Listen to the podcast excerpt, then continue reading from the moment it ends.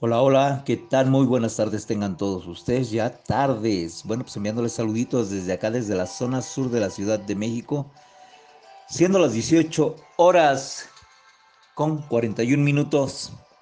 Bueno, pues enviándoles los cordiales, deseando se encuentren bien todos este 4 de agosto del 2020, que la verdad, qué año nos tocó, ¿eh?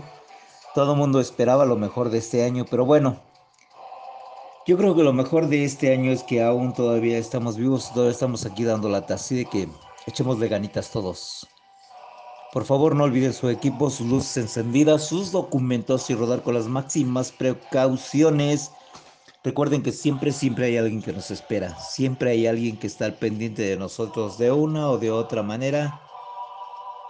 Siempre hay alguien que, que somos importantes en su vida. Bueno, Hoy les voy a compartir algo que me encontré por ahí, me pareció interesante y creo que es digno de una reflexión, de un análisis y de echar pues marcha atrás y ver qué es lo que, en qué se acopla nuestras vidas esto. Y dice así, antiguo consejo chino. Había una vez un campesino chino, pobre pero sabio, que trabajaba la tierra duramente con su hijo un día, el hijo le dijo, Padre, qué desgracia que se nos haya ido el caballo. ¿Por qué le llamas desgracia? Respondió el padre. Veremos lo que trae el tiempo. A los pocos días el caballo regresó acompañado de otro caballo. Padre, qué suerte, exclamó esta vez el muchacho. Nuestro caballo ha traído otro caballo. ¿Por qué le llama suerte? Repuso el padre. Veamos, veámoslo. ¿Qué nos trae el tiempo?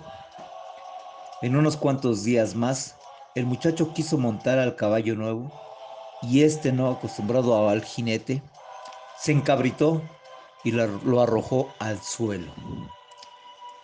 El muchacho se quebró una pierna. Padre, qué desgracia exclamó ahora el muchacho. Me he quebrado la pierna. Y el padre respondió, retomando sus experiencias y sabiduría, sentenció de esta manera. ¿Por qué le llamas desgracia? Veamos lo que nos trae el tiempo. Pocos días después, pasaron por la aldea los enviados del rey, buscando jóvenes para llevárselos a la guerra. Vinieron a la casa del anciano, pero como vieron al joven con su pierna entablillada, lo dejaron y siguieron de largo.